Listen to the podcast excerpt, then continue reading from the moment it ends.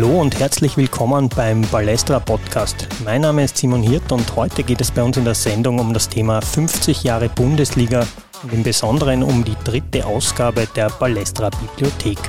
Diese ist seit 17.11. überall im Handel erhältlich. Bei mir im Podcaststudio ist jetzt Balestra Chefredakteur Jakob Rosenberg. Hallo Jakob, schön, dass du da bist. Hallo Simon, danke für die Einladung.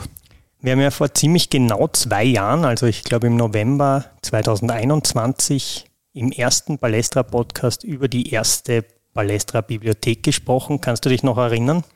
Ja, sehr gut. Das äh, war ein Riesenprojekt. Wir haben da monatelang dran gearbeitet, äh, dieses neue, ja, dieses, dieses neue Magazin oder Buch oder wie auch immer man es nennen will, zu schaffen, ähm, haben da einfach in alle möglichen Richtungen auch, auch experimentiert ähm, und dann, glaube ich, ein, ein, sehr schönes, eine sehr schöne Pilotfolge vorgelegt und ich glaube auch, auch was den Podcast betrifft, äh, war total schön mit dir zu sprechen, äh, war auch schön zu, zu sehen, wie gut das auch angenommen worden ist. Also war, glaube ich, eine Folge, die auch, auch, auch gut gelaufen ist dafür, dass das quasi völlig neu, neu war. Und äh, ich finde es auch ganz lustig, wir sind jetzt bei 50 Podcast-Folgen und jetzt haben wir die Ausgabe zu 50 Jahren Bundesliga. Also kann man irgendwie so in Zahlenmystik verfallen, wenn man das möchte.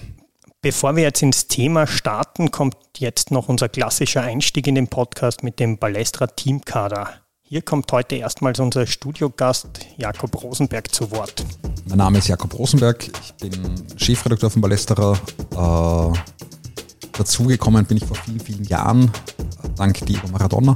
Ähm, und zwar war das so, dass ich äh, gesehen habe, dass der Palästra eine, eine Maradona-Ausgabe ankündigt äh, und ich bin gerade damals aus Neapel vom Studium quasi zurückgekommen und habe mir gedacht, äh, vielleicht kann ich da was beitragen. Habe dann den Reinhard Grenhuber, meinen Vorgänger, getroffen und ihm quasi einen Artikelvorschlag gemacht und so sind wir in, in Kontakt gekommen und ich bin dann langsam reingewachsen und habe äh, sehr viele, sehr schöne Dinge mit dem Ballesterer erleben dürfen.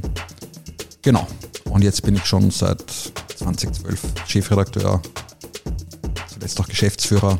Ähm, genau. Ich glaube, was am Ballesterer besonders ist, ist der Blick, den er auf, auf die Welt hat und auf den Fußball hat. Dass er einfach den Fußball in seinem gesellschaftlichen Kontext sieht, dass man sehr viel darüber, wie die Welt funktioniert oder oft leider auch nicht funktioniert, am Fußball auch sehen kann. Ähm, ich glaube, das ist der eine Aspekt, der mir ganz wichtig ist. Der andere Aspekt ist, dass er insofern demokratisch ist, dass er alle, die am Fußball teilhaben, auch äh, sehen will. Sprich, dass Fans, die ja eigentlich den Fußball ausmachen, also ohne Fußball, also kein Fußball ohne Fans, ähm, dass die auch zu Wort kommen, dass die, dass die ihren ihren Blick auf den, den Fußball, auf, auf ihren Verein oder was auch immer zeigen können. Ähm, ja, und man da einfach ein, ein sehr großes Bild und ein komplexes Bild auch vom Fußball zeichnen kann. Ich glaube, das Wichtigste ist, dass es den, den Ballesterer weitergibt. Ich glaube, das ist einfach ein, ein wichtiges Magazin. Ich glaube, das ist auch eine, eine wichtige Chance für junge Kollegen und Kolleginnen, auch für Ältere, ähm, da mitzuarbeiten, sich da auch irgendwie ein Stück weit äh, zu verwirklichen, da, da Dinge auszuprobieren, da Dinge zu machen ähm, da ihre Geschichten zu erzählen, das finde ich total wichtig. Äh, das ist so das eine und ich glaube, das andere ist, ich meine, das, das wird dann sehr technisch, aber das ist dann sowas wie, ich möchte, dass wir, dass wir digital besser werden. Ähm, ich möchte, dass wir, dass wir einfach so als, als, als Medium vielleicht auch präsenter werden, dass wir, äh, dass wir die, die Verknüpfungen zwischen analog, digital, ähm, Audio, Video, dass man das alles einfach in einem einfach noch, noch mal größer zeigen, weil ich glaube, es gibt einfach sehr viele äh, Möglichkeiten, über das, was, über das wir sprechen, ähm, Dinge zu erzählen und das auf vielfältige Art und Weise. Und ich glaube, wenn, wenn wir das schaffen, ähm, dann, dann wäre ich sehr zufrieden. Also ich glaube, das ist so das, das größte Projekt. Aber wenn du fragst, ob es jetzt irgendwie einen Spieler oder einen Funktionär oder eine Spielerin gibt, die ich unbedingt treffen will, das ist nicht so. Das war Jakob Rosenberg, und wir starten in unser heutiges Thema, die Balestra Bibliothek Ausgabe 3, 50 Jahre Bundesliga. Jakob, wie seid ihr als Redaktion dieses große Thema angegangen?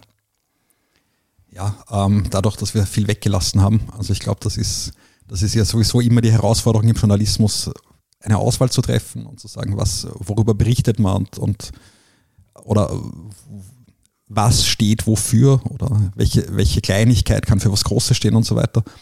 Und das war bei dem Thema extrem. Also wir haben uns gedacht, ja, 50 Jahre Bundesliga wird schon irgendwie gehen, äh, aber wir sind, wir sind eigentlich am, am Material fast, fast erstickt. Also es war einfach sehr, sehr viel und wir haben uns dann einfach eine Struktur überlegt, wie wir möglichst breit und aber auch kritisch ähm, quasi dieses Jubiläum feiern können oder begehen können ähm, und haben uns da einfach überlegt, was sind Aspekte, die für uns wesentlich sind und haben dann, wie es in den anderen Bibliotheken auch schon der Fall war, einfach so Begriffe gesucht, unter die wir dann verschiedene äh, Kapitel quasi oder verschiedene Themen eingeordnet haben. Das reicht diesmal von Darbys ähm, über Gesichter, wie wir es genannt haben, Tribünen, Skandale und internationale. Das heißt, wo wir einfach versuchen, mit einem jeweiligen Fokus dann dieses Kapitel zu erzählen äh, und haben dann halt auch versucht, irgendwie zu schauen, okay, dass wir eine möglichst breite Streuung haben, weil die Bundesliga gibt es seit 50 Jahren. Das heißt, es sind 50 Saisonen, über die man schreiben kann. Das sind 42 Vereine. Wenn man anders zählt, könnte man auch auf mehr Vereine kommen, je nachdem, wie man irgendwie Spaltungen und Umbenennungen und Fusionen und was auch immer bewertet.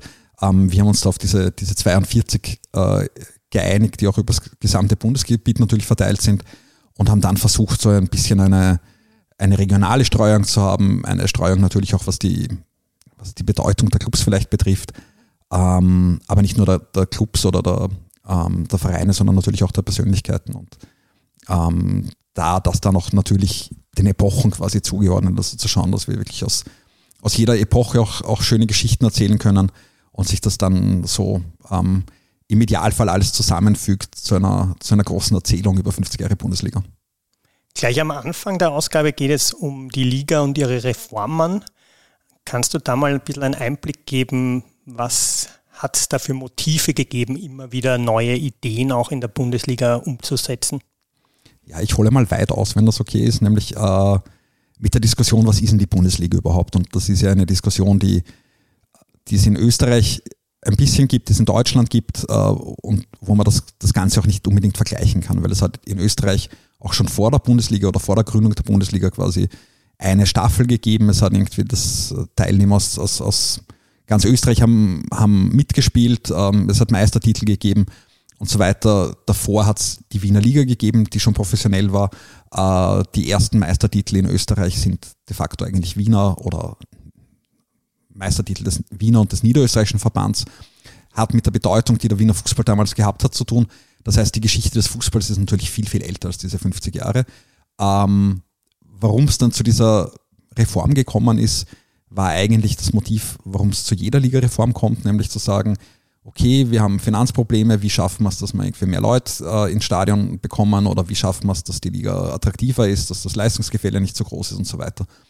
Und äh, das Interessante bei der, bei der Gründung der Liga war, dass das einerseits total ähm, durchgepeitscht worden ist. Also das ist im April beschlossen worden für die darauffolgende Saison. Das heißt, man hat mehr oder weniger drei Monate Zeit gehabt, um sich auf auf dieses neue Format einzustellen.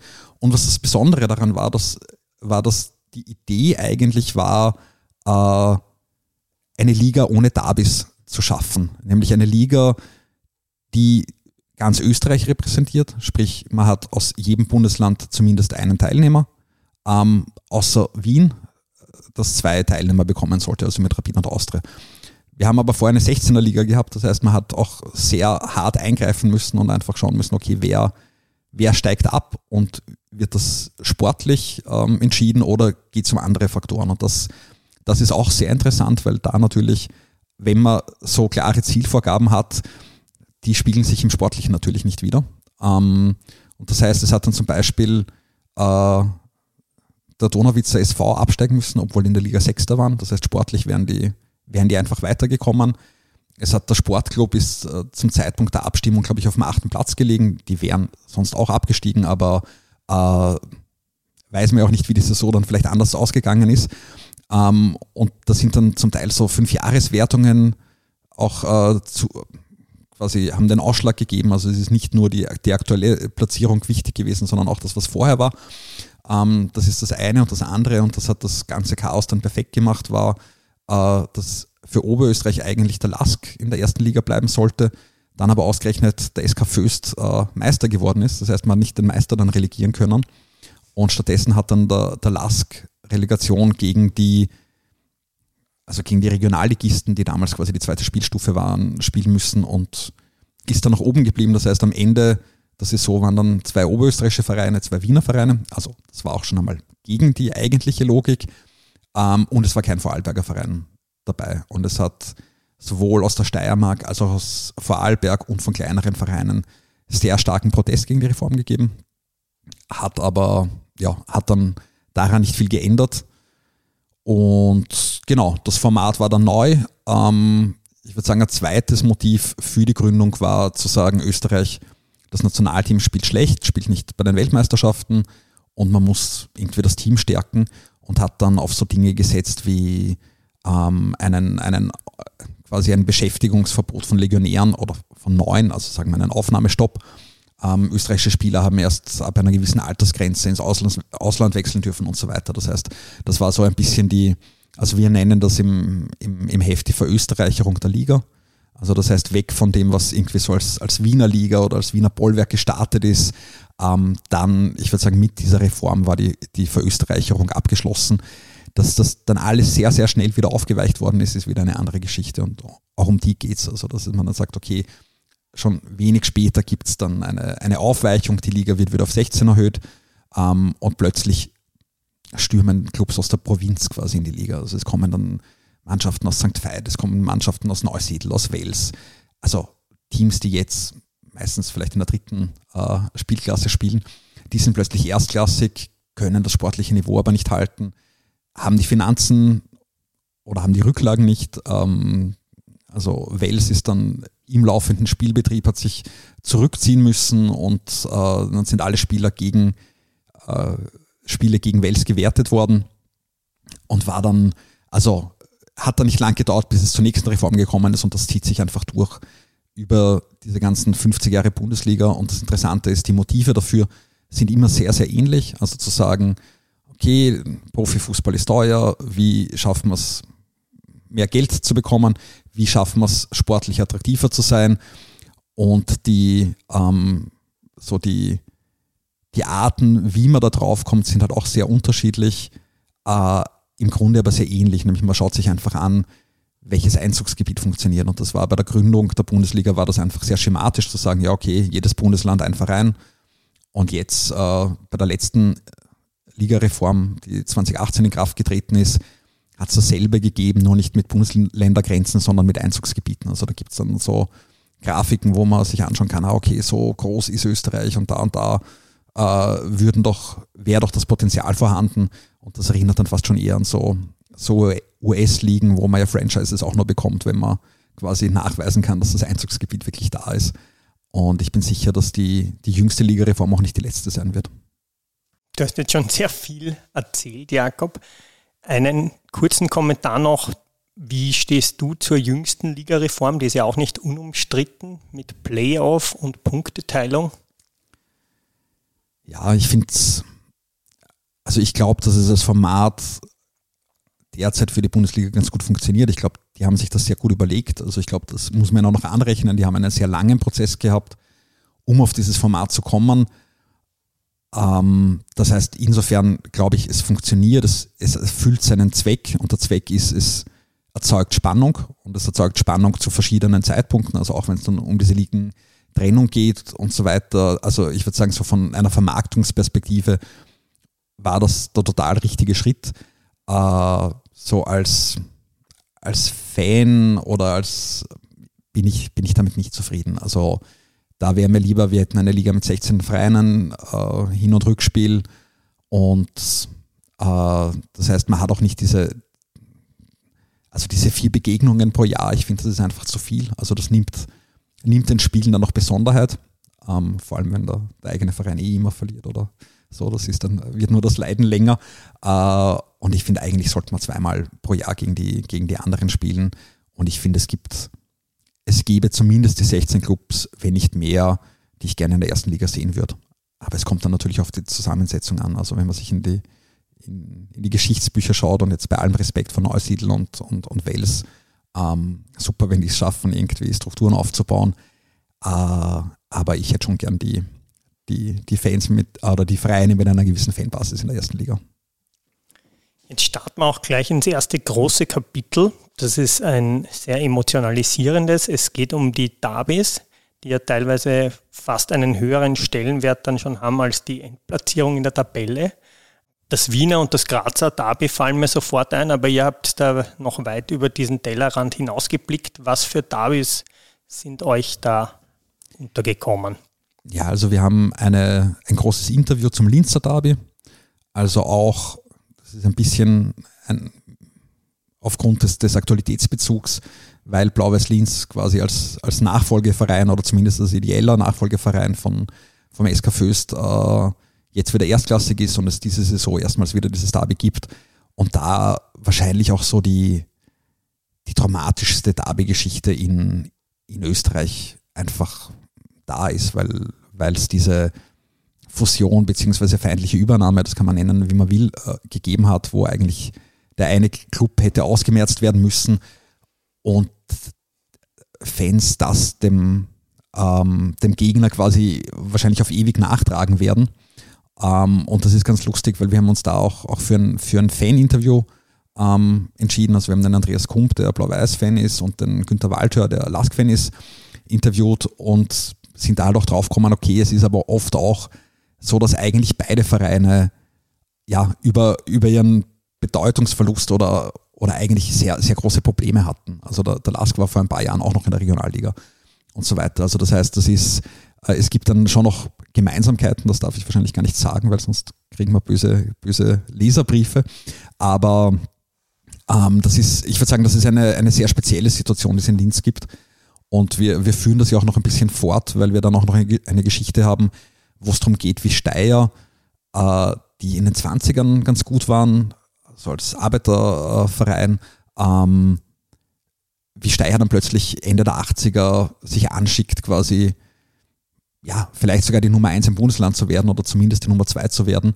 Und wo es dann auch plötzlich neue Derbys gibt, die dann zum Beispiel in der zweiten Liga geführt werden. Also dass dann vorwärts gegen, also vor allem zuletzt gegen, gegen Blau-Weiß dann das Derby wird und so weiter und wo dann so regionale Besonderheiten dann einfach dazukommen. Und ich glaube, das ist auch was, was man in der, in der ganzen Bundesliga-Geschichte sieht. Also auch zum Beispiel Ried gegen Lask ist was, was, was vergleichbar wäre. Also das war einfach, weil nicht immer die quasi die Hauptstadtclubs vielleicht dann auch, auch so prominent vertreten waren, ähm, dann sucht man sich einfach andere Derbys, wenn es das eigentliche Derby nicht gibt. Und das da, da, leite ich gleich über zum nächsten Derby, nämlich dem West-Derby, das ja eigentlich gar kein Derby ist, weil ich meine, was haben, was haben Innsbruck und Salzburg jetzt groß gemeinsam? Also außer, dass die irgendwie westlich von, also im westlichen Teil äh, von Österreich liegen.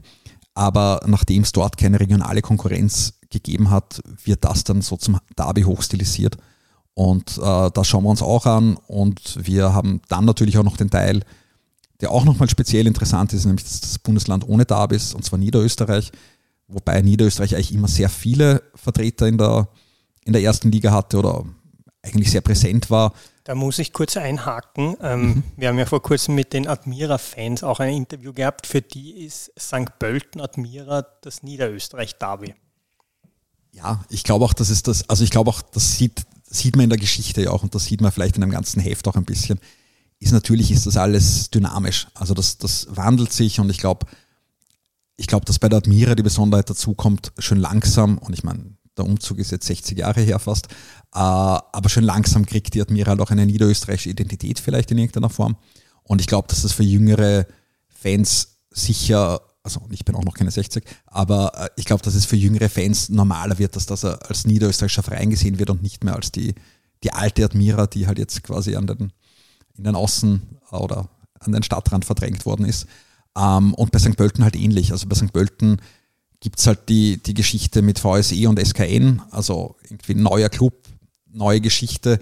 Und ich glaube, das ist auch normal, dass sich Dinge auch erst ein bisschen einpendeln. Also ich würde auch sagen, vielleicht kommt es noch zu einem, zu einem richtigen Niederösterreich-Derby. Ähm, und das Beispiel Steyr oder Ried und wahrscheinlich fallen mir noch einige andere ein. Ähm, also WRC gegen Austria äh, Klagenfurt wird auch als Kärntner Derby wahrgenommen, wobei es den WRC vor 20 Jahren, also der da noch keine Bedeutung hatte. Also Geschichte ist, ist veränderbar und das ist ja, ist ja auch ganz gut. Aber ich würde sagen, Ist-Zustand ist noch, glaube ich, emotionalisiert das nicht so sehr als, als Niederösterreich-Derby. Ändert sich vielleicht auch, wenn die erstklassig spielen. Im zweiten Kapitel geht es dann um große Fußballpersönlichkeiten. Und wenn ich mir da jetzt mal die Bilder darin anschaue, die vorkommen von den Persönlichkeiten, dann haben wir Ivica Osim als Sturmtrainer, Hans Krankel im Rapid-Trikot, ich glaube noch auf der Pfarrwiese, äh, TSV Hartberg Präsidentin Brigitte Annal, wie sie einen Hund kuschelt und in einem zweiten Foto an einem Wurzeltisch steht, den deutschen Vize-Weltmeister Lothar Emmerich im Austria Klagenfurt-Trikot, Philipp Hosiner, wie er den Meisterteller 2013 für die Austria in die Luft stemmt. Und vom Wiener Sportclub den Zeugwart Jura Gacesa, Otto Baric und zum Schluss den Bundesliga-Vorstand Christian Ebenbauer, wie er einen Fußball in einem Ruderboot äh, am Kopf balanciert. Was sagt diese Bildauswahl über dieses Kapitel aus? Ja, das ist eine gute Frage. Äh, ich würde sagen, die Bildauswahl sagt aus, dass wir sehr schönes Fotomaterial hatten. Also das heißt, wir haben, wir haben da teilweise aus dem Archiv, also gerade das Beispiel Christian Ebenbauer, den, den treffen wir ja seit einigen Jahren quasi jährlich, meistens zu einem, einem Sommergespräch, wenn es irgendwie um den Start in die nächste Bundesliga-Saison geht. Und fixer Bestandteil dieser, dieser Treffen ist, dass der Daniel Schakett, unser, unser Fotograf, tolle Fotos in den unmöglichsten Situationen macht und der Christian Ebenbauer zum Glück da auch ähm, für jeden Blödsinn zu haben ist. Ähm, und das heißt, das ist ein bisschen ein Best-of, würde ich sagen. Oder soll da auch ein bisschen eine Entwicklung zeigen. Also das erste Foto, das wir haben, ist eins von, äh, vom ersten Gespräch, das wir hatten. Und äh, sieht man ja auch ein bisschen, also einerseits Kontinuität und Veränderung, so an, an, an, der, an der Person auch.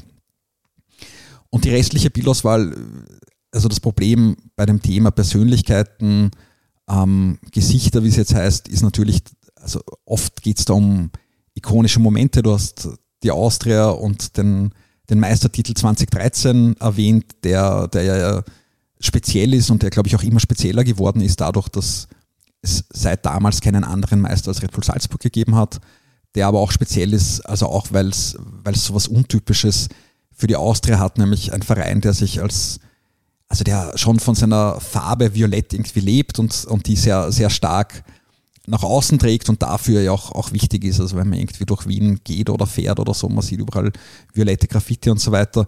Aber der Meistertitel wurde in Gelb gefeiert. Und das ist auch nochmal so, so speziell irgendwie. Also das hat. Was ist da die Geschichte dahinter? Ja, das weißt du wahrscheinlich besser. Ähm, Nein. Aber ich, ich weiß es nicht. Ich glaube, es war eine Marketingidee. Aber ähm, ich freue mich auch da, wenn es Hörer und Hörerinnen gibt, die uns das vielleicht noch irgendwie mitteilen, auf, auf welche Weise auch immer. Aber es ist eine große Bildungslücke bei mir. Ähm, genau, und ein ähnlich ikonischer Moment ist zum Beispiel die, die Pfarrwiese. Also Hans Krankel, der in dem Spiel gegen die Admira fünf Tore schießt, einen neuen Rekord aufstellt, äh, was, was Tore in einem Spiel betrifft. Ähm, dieser, dieser Platzsturm, der dann aus Freude passiert, obwohl es eigentlich bei dem Spiel um nichts gegangen ist.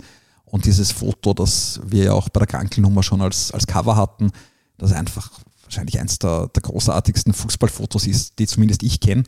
Äh, und wir haben da auch versucht, so ein bisschen diese Geschichte auch ein bisschen emotionaler zu erzählen. Also wir haben mit Heinz Deutsch gesprochen, also auch ein, ein Podcast-Kollege von dir, der damals als, als kleiner Pup dort war und äh, von der Magie dieses Orts einfach und dieses Spiels und dieses Moments eingenommen worden oder eingenommen war und, und das auch versucht zu, zu erklären.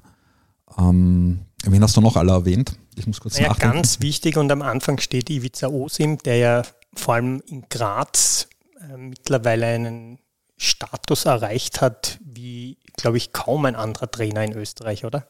Ja, also ich glaube, dass, dass Ivica Osim der Trainer, also und das ist auch ein bisschen ungerecht, weil deswegen haben wir den Baric auch, aber äh, Ivica Osim nicht nur als Trainer, sondern auch als, als Persönlichkeit und ich glaube, das versucht der Text auch zu vermitteln, also als so wahnsinnig reflektierter, intelligenter Mensch, der, der Leute auch einfach berührt hat. Also das klingt dann immer so schnell pathetisch, aber das ist einfach der hat, äh, der hat etwas geschafft, das, glaube ich, sonst sehr wenigen Persönlichkeiten im Fußball auch, auch zuteil wird, nämlich dass es eigentlich, glaube ich, uneingeschränkte, fast schon Verehrung gibt. Also ich glaube, es gibt, oder mir fällt jetzt niemand ein, der, der auf einen Osim irgendwie, oder schlechte Worte über einen Osim verliert.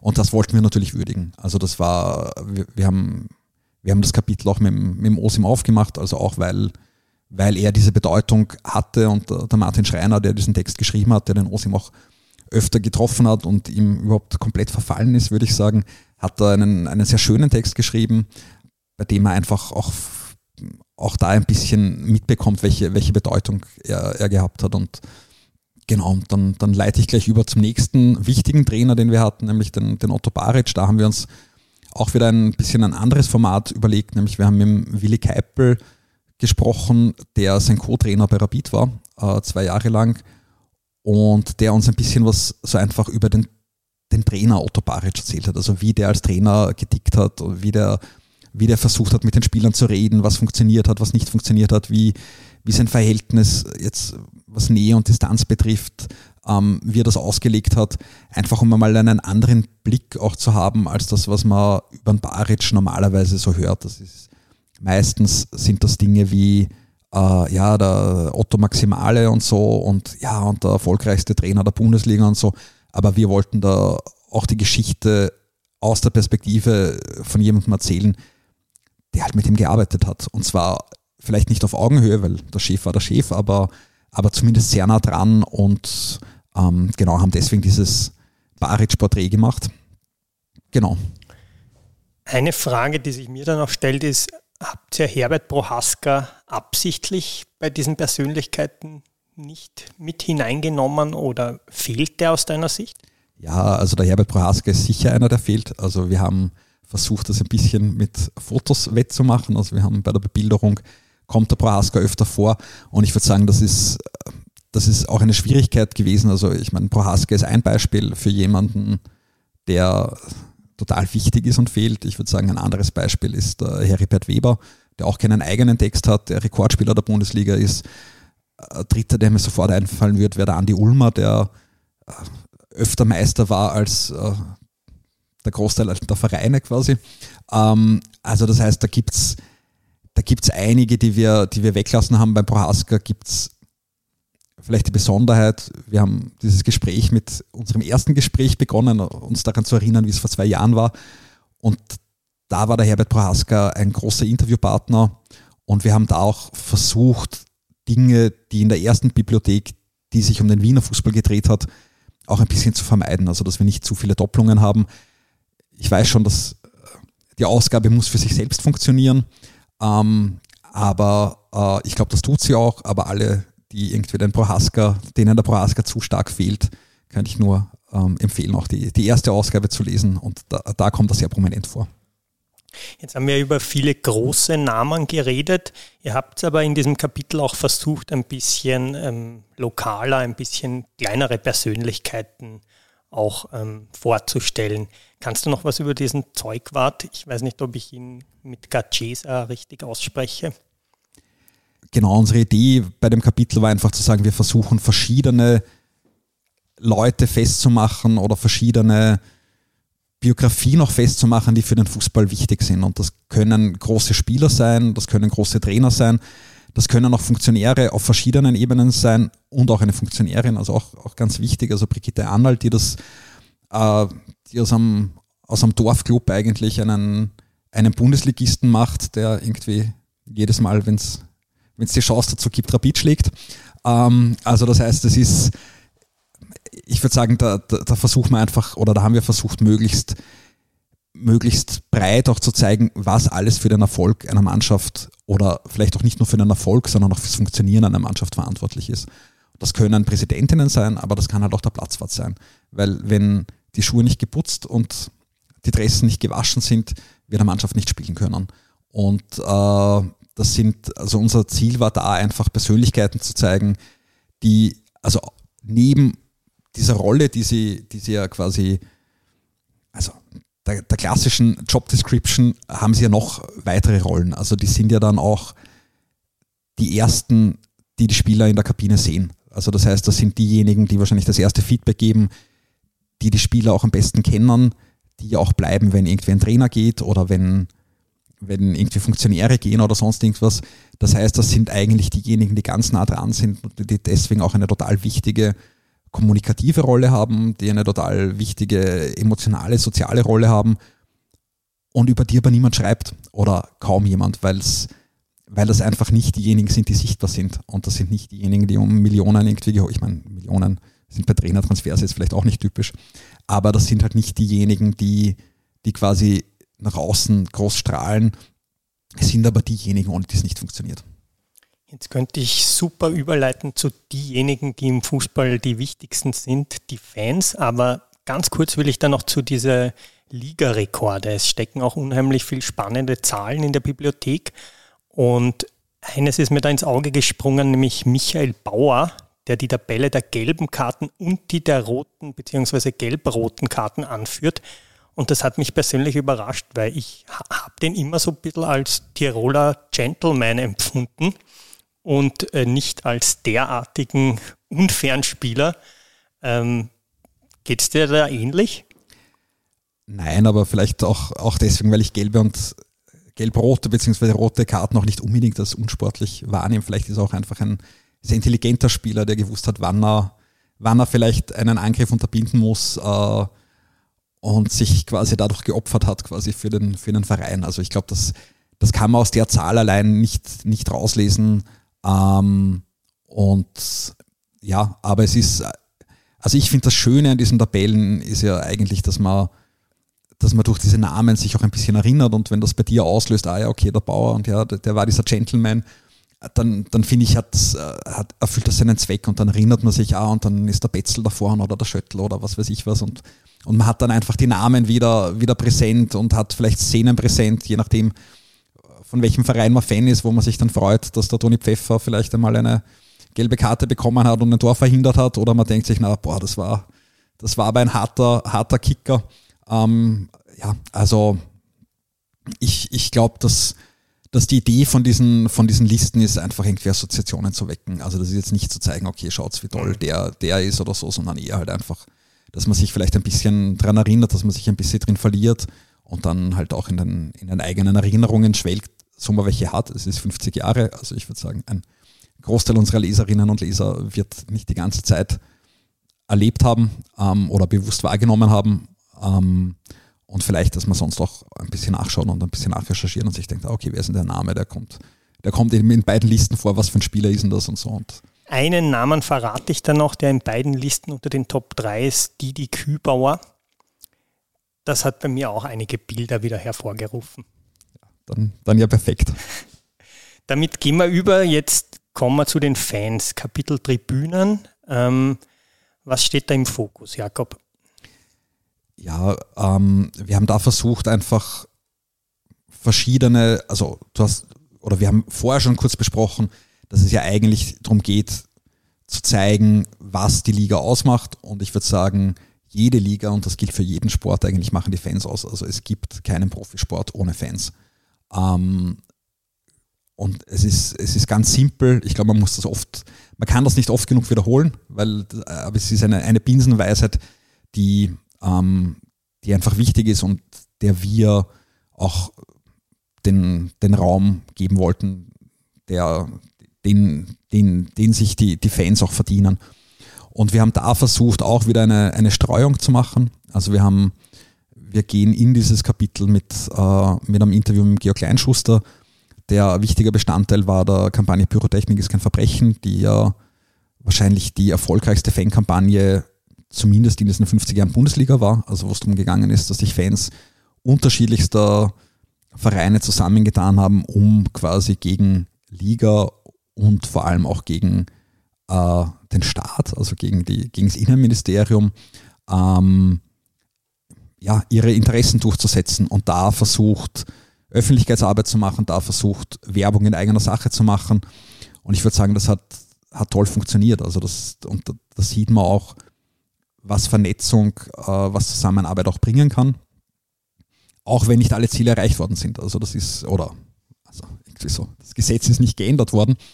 Aber ich glaube, es hat einfach den Blick von einer breiten Masse und nicht nur von einer, einer breiten Masse, sondern auch von Medien zum Beispiel darauf verändert, was Pyrotechnik ist ähm, und was genau was das Stilmittel Pyrotechnik, äh, warum das so wichtig ist oder welche Bedeutung das hat.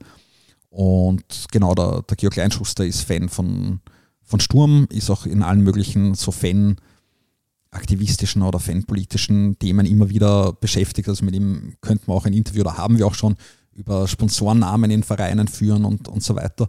Ähm, und der reflektiert einfach diese Kampagne noch einmal und am Schluss versuchen wir auch so ein bisschen einen Bogen ins Heute zu spannen, äh, wo Pyrotechnik ja gerade in der Saison auch wieder nochmal ein anderes Thema wird, wo es auch wieder zuletzt sehr harte Strafen gegeben hat und ähm, genau, und da versuchen wir einfach zu schauen, wie, wie, wie funktioniert das, wie wirkt diese Kampagne auch noch nach und so weiter. Und wenn wir schon bei den großen Kurven sind, das andere ist, wir haben so einen, eine Bilderstrecke, einen Fotoessay, ähm, wo es um die Jubiläumschoreo von Tornados Rapid geht, äh, die, wo wir versucht haben, einfach auch andere Bilder zu zeigen, weil meistens sieht man ja sowohl im Stadion als auch im Fernsehen, wenn die Kamera gerade zufällig hinschwenkt, nur quasi das, das Gelingen der Choreo, also was das, das, das schöne Bild, das dann kommt. Aber man sieht halt selten, wie viel Arbeit dahinter steckt. Man sieht selten, wie viel, also wie viele Stunden da, da reingesteckt äh, werden, wie viel organisatorischer Aufwand, wie viel Logistik da betrieben wird und auch was das Ganze irgendwie auch kosten muss. Und wir versuchen damit mit dieser Bilderstrecke äh, einfach das ein bisschen plastischer zu machen. Jetzt hast du über die beiden großen Kurven schon gesprochen, ihr habt aber auch äh, über Grödig und den SV Mattersburg was geschrieben. Genau, und zwar das war es wichtig, da auch zu zeigen, Fans, also es gibt organisierte Fanszene und es gibt auch andere Fans und man kann auf unterschiedlichste Art Fan sein und ich glaube, ähm, da kann man jetzt auch drüber, also ich, ich möchte das jetzt auch gar nicht irgendwie bewerten oder eine, eine Reihenfolge aufstellen, aber ich glaube, dass es dass es halt unterschiedlichste Arten von Fankultur gibt, die zum Teil auch absurd oder kurios sind. Und ich würde sagen, da ist Grödig das Beispiel, äh, weil es da eigentlich darum geht, dass in, im Westen von Deutschland sich ein SV Grödig Fanclub gegründet hat, dank äh, Sky äh, oder dank, dank Sky Austria, weil die haben österreichische Liga übertragen. Wahrscheinlich war es ihnen in Deutschland zu fad oder ich, ich weiß nicht, was die genauen Motive waren. Ähm, und haben sich dann irgendwie so ich meine, das klingt ein bisschen wie eine besoffene Geschichte, äh, überlegt, okay, was, da müssen wir doch Fan von einem Verein werden. Und wir wollen aber keinen großen, also nehmen wir quasi den kleinstmöglichen.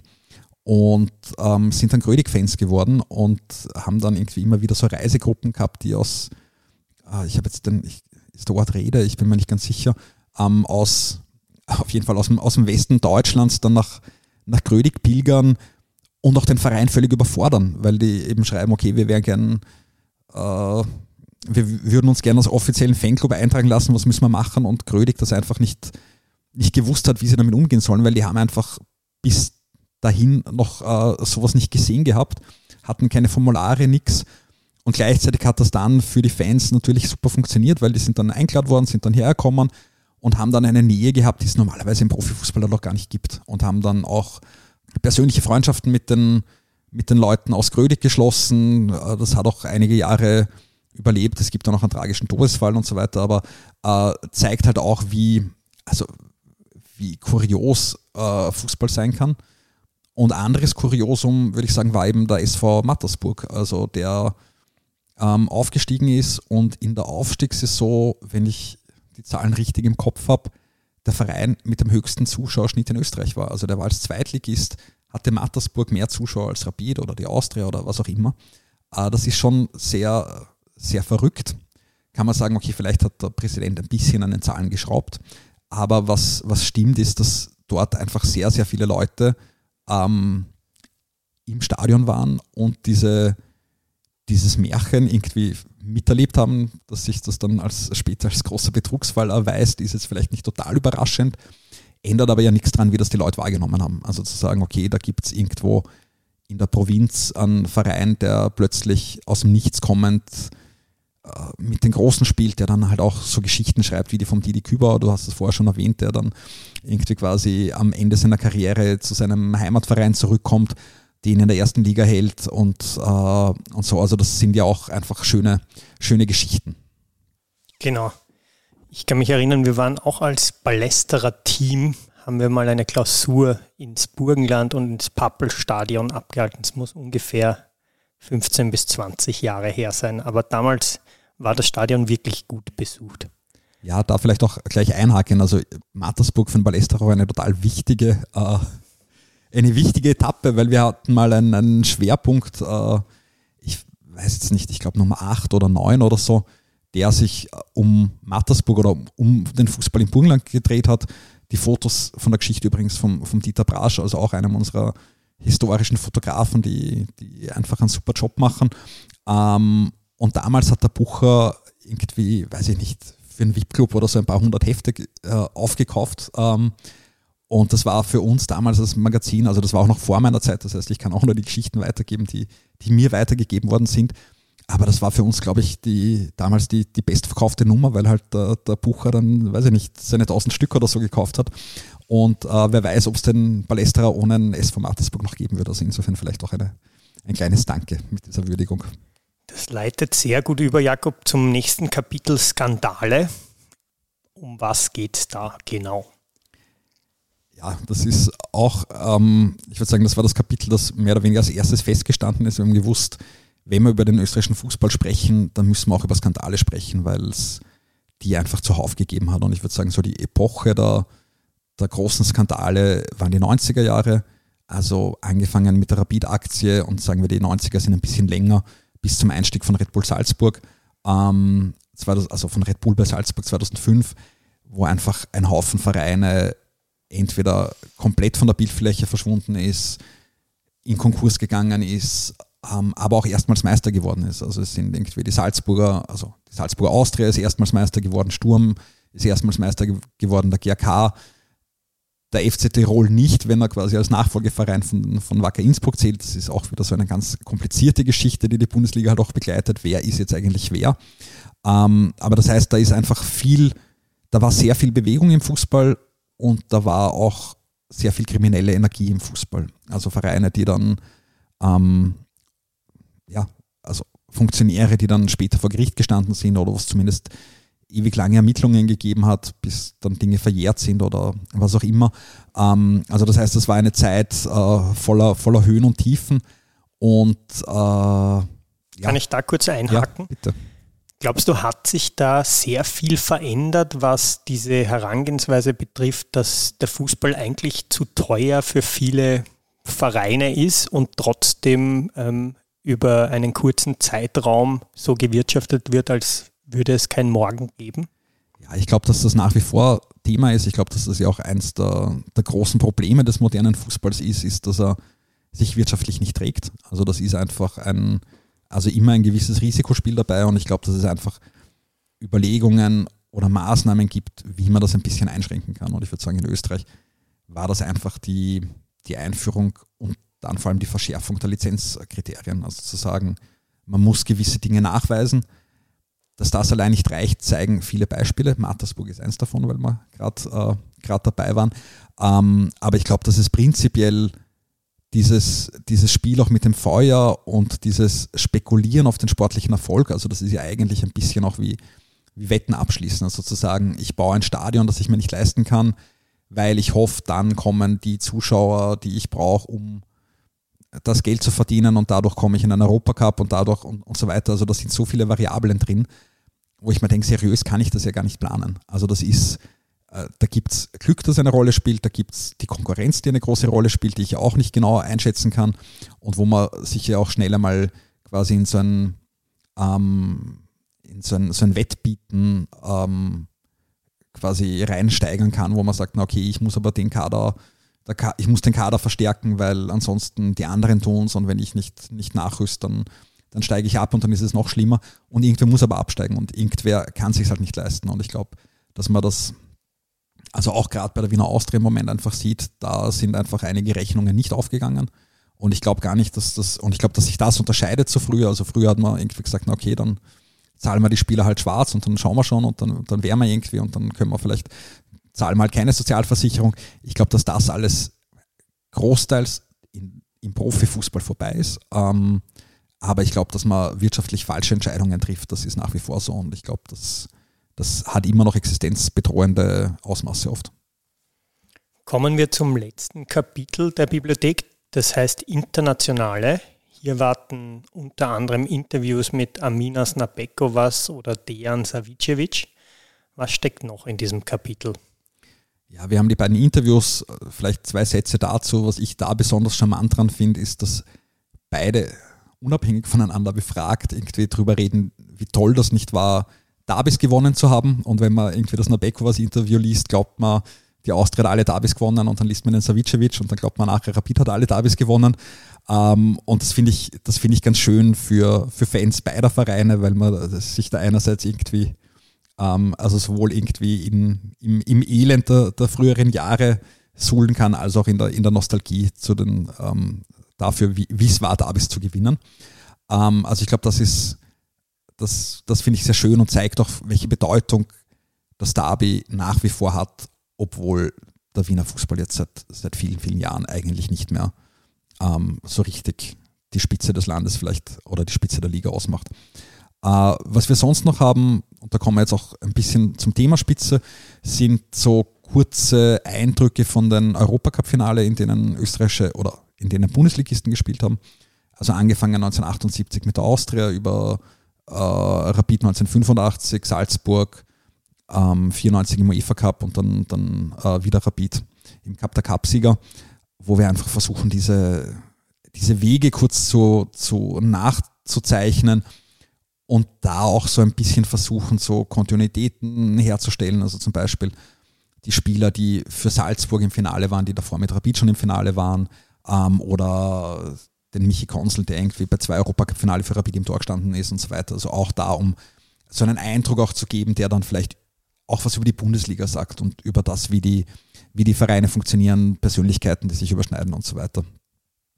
Das ist das eine und das andere, was auch international ist oder was die, international, die internationalen Spieler auch, auch stark betrifft, ist halt Red Bull Salzburg. Also wir haben uns da dazu entschieden, einfach einen, einen Text darüber zu machen, wie die Starfabrik Red Bull funktioniert. Also das heißt, was, wie deren Scouting abläuft und auch welche Spieler die, die in die Liga holen. Also wenn man sich anschaut, wer alles in der Bundesliga gespielt hat, ob das jetzt irgendwie ein äh, Sadio Mané ist oder der, der, der Holland, ähm, Nabi Keita, also wirklich große Spieler, die große internationale Karrieren hingelegt haben und die eigentlich würde ich sagen, so den, den richtigen Sprung ähm, in, in Salzburg geschafft haben. Und äh, wo man auch sagen kann, okay, das ist, das ist schon noch eine Qualität der Liga, dass man eigentlich Spieler sieht, die, die man dann ein paar Jahre später in der Premier League oder wo auch immer sieht, ähm, kann, man, kann man in der Bundesliga beobachten. Und wir haben uns jetzt bei dem, bei dem Text äh, mehr auf, auf die ausländischen Spieler konzentriert, aber dasselbe gilt ja eigentlich für, für österreichische Spieler auch. Mhm. Okay, ich glaube, wir haben sehr viel erfahren, Jakob. Eine sehr amüsante Seite, die ich hier noch erwähnen will, ist die mit den skurrilsten Sponsoren im Vereinsnamen. Ich sage nur Roter Husar Eisenstadt. Also da gibt es eine eigene Seite, wen das interessiert. Ähm, viele Statistiken, viele Informationen. Gibt es noch was, was du erwähnen willst? Ähm, jetzt zur zur Bibliothek selber, ähm, ich glaube, also ich hoffe, dass, dass alle, die sie, die sie lesen, ähm, sich in irgendeiner Form ein, ein Bild über diese 50 Jahre Bundesliga machen können. Ich hoffe, dass sie, äh, ich hoffe, dass ihnen Dinge auch fehlen. Also das ist, ist ganz klar. Es, wir werden, wir können äh, auch nicht alles abdecken. Äh, wir freuen uns über, über Zuschriften, wir freuen uns über, über Ergänzungen, wir freuen uns über Beschwerden ähm, und wir freuen uns aber vor allem, wenn wir irgendwie so ein Gefühl vermittelt haben, wie, wie diese Liga funktioniert und vielleicht nicht nur, nicht nur nostalgisch, wie sie funktioniert hat, sondern auch ein bisschen strukturell, um zu sehen und einzuschätzen, wie sie auch funktionieren wird und wie sie, wie sie weiterlaufen wird. Ähm, und ich, ja, ich hoffe, dass, äh, dass, dass wir ähnliche Geschichten auch, auch weiter erzählen können. Also ich meine, man muss auch dazu sagen, dieses Jubiläum ist natürlich auch ein bisschen willkürlich gewählt, weil in Wahrheit war die Bundesliga als Bundesliga halt ein, ein Rebranding, aber es waren dieselben Vereine beteiligt, es war derselbe ÖFB, der das veranstaltet hat und so weiter. Ähm, also das heißt, es ist jetzt, ich halte jetzt auch nichts davon, eigentlich zu sagen, der österreichische Fußball beginnt mit der, mit der Bundesliga, aber es ist ein, ein wichtiger und, und abgegrenzter Teil und äh, ich finde, das, das sieht man, sieht man darin schön. Jakob, ich sage vielen Dank, dass du da warst. Du hast sehr viel Spannendes erzählt über die Bibliothek und komm bald wieder vorbei. Vielen Dank und sehr gerne. Zum Abschluss hört ihr jetzt noch unseren Podcast-Report. Mannschaftaufstellung vom Heimteam. Mit der Nummer 10, der Memme. Und mit der Nummer 13,5, der Tom. Ja, nein, die Bratwurst hat sowieso keine Ahnung. So. Ja, hallo, freut mich. Ich bin die Bratwurst, die keine Ahnung hat. Darum ist ja der Sikora dabei. Er ist der mit dem Matchplan. Nein, Matchplan hast du irgendwie langweilig. Also gut, kein Matchplan. Dafür sind die Rollen klar verteilt. Der Sikora kommt raus. Darum ist er Chefredakteur vom Fußballmagazin 12. Ich bin der, der undifferenziert dazwischen blökt. Muss er respektieren, der andere Kollege! Sikora Gisler, der Fußball-Podcast einmal im Monat. Von Challenge League bis Champions League und darüber aus. Vom Fußball kann man auch bei der Botanik äh, landen. Es kann alles passieren. Das ist der Podcast, wo die Welt darauf gewartet hat. Und auch wenn es ihn nicht braucht, es ist einfach lässig, wenn es ihn gibt. Sikora Gisler, der Fußball-Podcast. Jetzt auf srf.ch audio.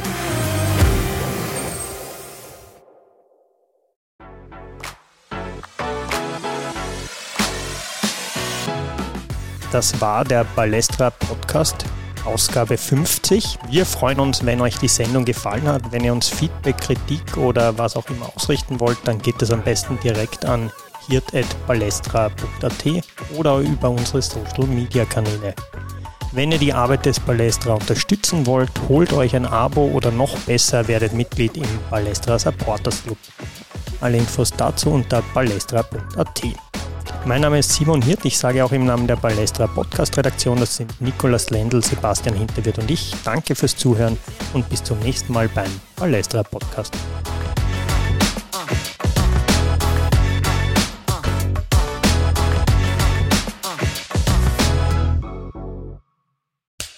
Cut. Und wer hat's produziert? Das Pod. Deine Podcast-Agentur.